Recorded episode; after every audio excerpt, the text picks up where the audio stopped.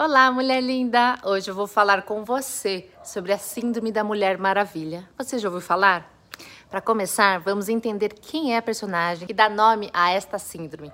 Diana é uma princesa guerreira que, após descobrir a sua força, resolveu abrir mão da sua zona de conforto e da segurança na ilha onde ela morava com as Amazonas para tentar colocar fim a uma guerra mundial, pois sentia-se responsável por trazer a paz para a humanidade. Uma missão nada simples, não é mesmo?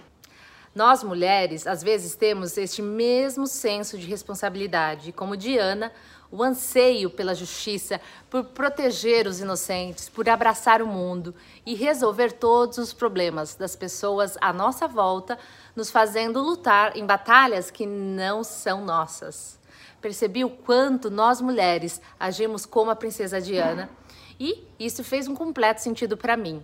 No filme mais recente da heroína, você percebe essa luta da mulher pelo que é de direito. É como uma analogia da nossa história. Desde criança, Diana é uma lutadora. Ela cresce e descobre sua identidade e entende um pouco mais o seu poder. E a partir do momento em que ela reconhece a sua força, ela decide que tem que fazer algo a mais. E ela quer fazer esse algo a mais.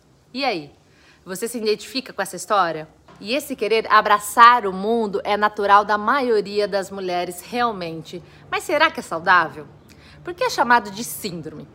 Fica aqui comigo que você vai entender. Para você ter uma ideia, esta síndrome, ela surge exatamente da necessidade feminina de aceitação.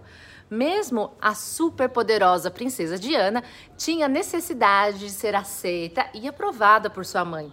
São ideias como se eu for perfeita, serei respeitada, valorizada e digna. E então, ao tentar equilibrar seus múltiplos e conflitantes papéis, como super mãe, super esposa, super dona de casa, super filha, super irmã, super amiga, super profissional, super colega, super mulher, chega um ponto de esgotamento físico e também emocional. Até porque Normalmente, além de desempenhar vários papéis, ela ainda é perfeccionista. Quer fazer tudo e ainda do melhor jeito. No seu livro A Coragem de Ser Imperfeito, Brené Brown comenta o seguinte, abre aspas: "No modelo de vida atual, a quantidade de coisas que a mulher exige dela mesma vai além do que se pode aguentar. E quando ela não dá conta de tudo e se sente frustrada, acorda no dia seguinte já se programando para fazer ainda mais e melhor.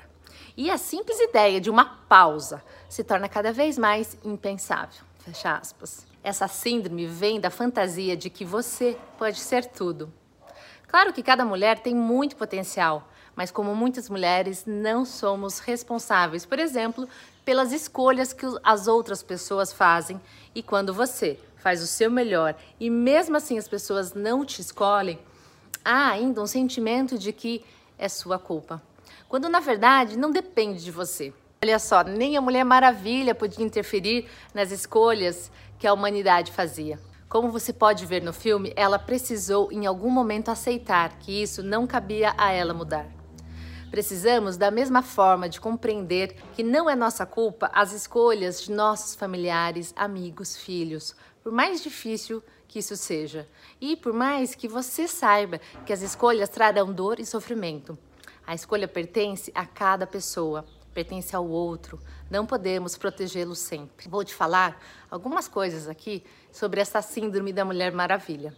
E a última delas eu acredito que seja a melhor de todas. Então fica aqui comigo. Com o passar dos anos, foi de fato empoderando várias mulheres e elas descobriram sua força. Porém, o seu uso de forma desequilibrada gera sim efeitos catastróficos. Provavelmente esquecemos de um direito básico, o direito de ser imperfeita.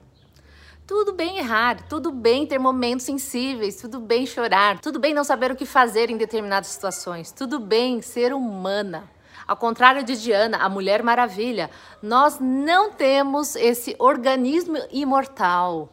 Precisamos cuidar da nossa saúde física e emocional, e a sobrecarga para nós pode ser sim fatal. A expectativa, tanto interna quanto externa, para ser a melhor no trabalho, nos estudos, em casa, com a nossa comunidade, tudo isso nos leva a esta síndrome. pois não podemos nos medir com a medida das outras pessoas. Quando dizemos que queremos ser as melhores, isso seria no ponto de vista de quem exatamente? O seu melhor é diferente do melhor dos seus pais, do seu chefe, dos seus professores.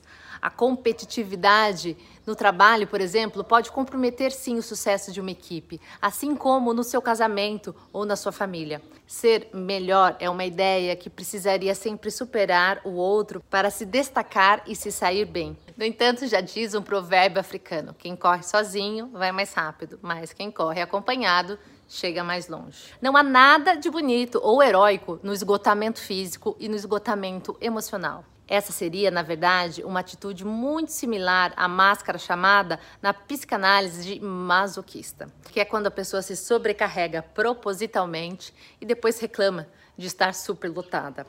Normalmente essa pessoa ela tem consciência do que quer. É o tipo de pessoa que menos ouve suas próprias necessidades, faz de tudo para se tornar útil, tentar fazer tudo pelos outros. Quanto mais uma pessoa se sacrifica, mais os outros acabam se aproveitando. Infelizmente, isso se deve à falta de limites que a própria pessoa tem, a dificuldade de dizer não para aquilo que é ruim ou demais. A principal consequência dessa síndrome pode ser um estresse crônico que se desenvolve silenciosamente e por isso é chamado, inclusive, de assassino silencioso. O processo desse estresse começa com a culpa, não consigo fazer tudo. Passa para a frustração. O suficiente não é o suficiente nunca. E que vira uma irritação. Não tem a sensação de realização porque sempre há algo mais a ser feito. E depois o ressentimento. Não tenho tempo para mim. E chega no descontentamento. A pessoa está descontente com a situação porque não está lidando com as coisas. E por fim se transforma em sintomas físicos e emocionais. Quer saber se você tem essa síndrome? Faça o seguinte teste. Se a sua resposta for sim para a maioria das minhas perguntas aqui, provavelmente você precisa rever a sua forma de agir. Então vamos lá. Você sente dificuldade em dizer não? Você coloca a necessidade das outras pessoas na frente das suas? Você precisa se sentir no controle e fazer tudo? Você sente que precisa ser perfeita em tudo? Você assume cada vez mais responsabilidades? Você fica impressionada com a sua lista de tarefas? Você se valoriza pela sua produtividade? Você quer ser tudo para as pessoas? Então, como foram suas respostas? Podemos perceber que tentar fazer tudo, ser tudo, abraçar e salvar o mundo pode ser demais e ter um preço alto, tanto para você como também para as pessoas próximas. Por isso, precisamos muito equilibrar essa nossa força. A última parte dos três pontos que tenho para te falar hoje sobre a Síndrome da Mulher Maravilha são as dicas para conquistar esse direito de ser, de fato, imperfeita.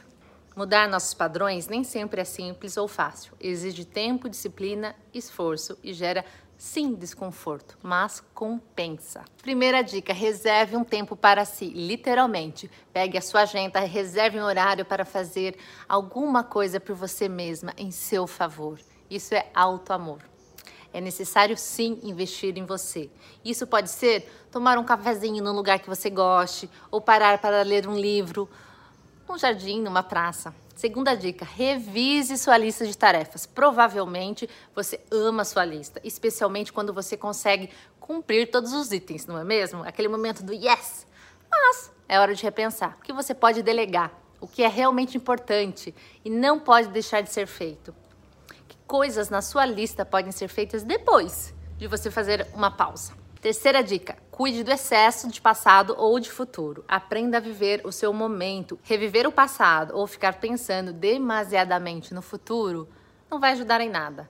Dizem que a ansiedade é excesso de futuro e que a depressão é o excesso de passado. Quarta dica: respire de propósito. Já parou para pensar? Eu entendo que quando a gente está no fluxo, no flow, a gente esquece de muita coisa. A gente esquece de comer, a gente esquece de ir ao banheiro, quando a gente está realmente concentrada numa tarefa importante. Mas isso não é saudável. Então, pare. Simplesmente pare e respire profunda e lentamente. Desconecte-se por um momento e pense somente na sua respiração. Essa é uma pausa muito valiosa. Ela oxigena o cérebro e relaxa o seu corpo. Quinta dica: tenha prazos realistas. Lembre-se, você não é um robô, você não é uma máquina.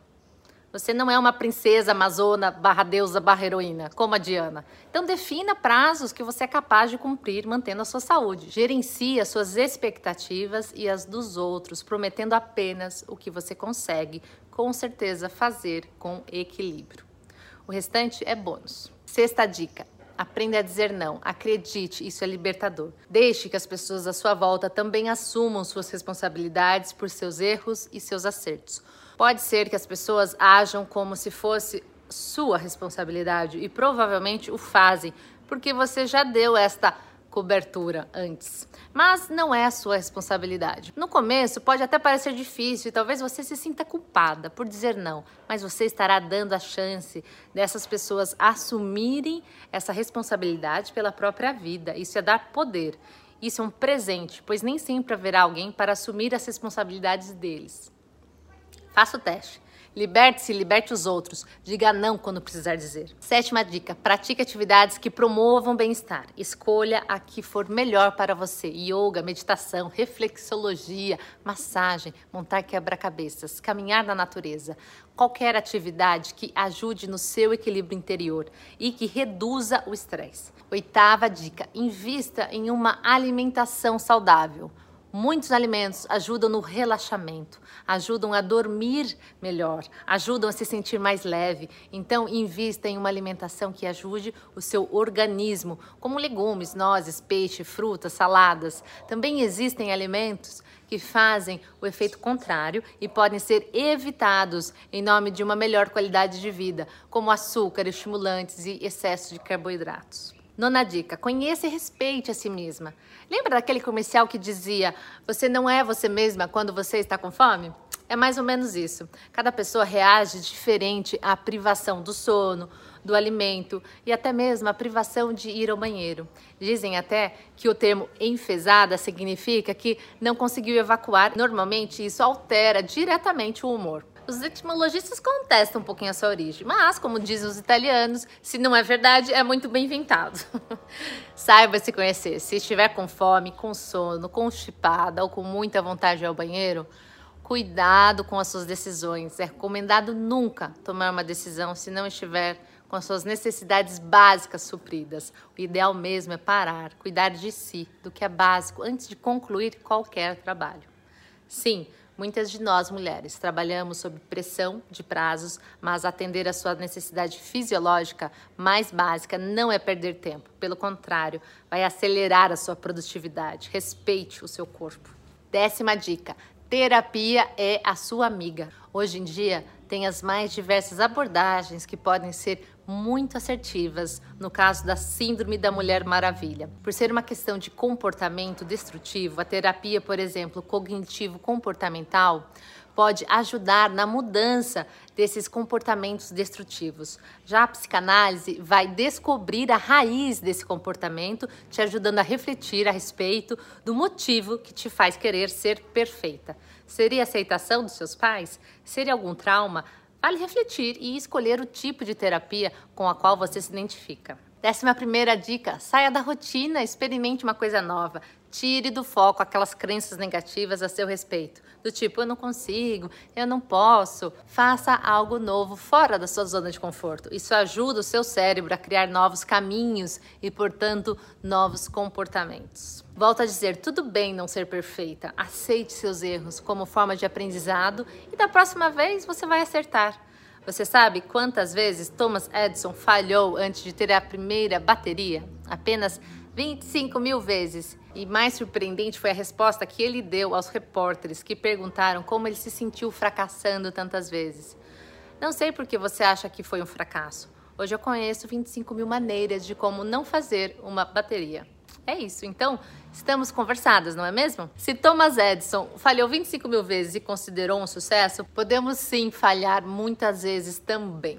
Lembre-se que você é maravilhosa sem precisar salvar o mundo todos os dias, só pelo fato de ser você mesma. Ame-se, permita-se dizer não para coisas ruins e sim para as coisas boas. E especialmente invista tempo em se conhecer melhor, para poder respeitar sua natureza, seu tempo e a sua maravilhosa individualidade. Você, mulher, tem uma força imensa. Assim como nossa amiga Mulher Maravilha, uma força que ainda desconhece e pode ser potencializada sem que você se desgaste, sem que você se sobrecarregue. Você pode aprender mais sobre a sua força mas isso é assunto para um próximo vídeo.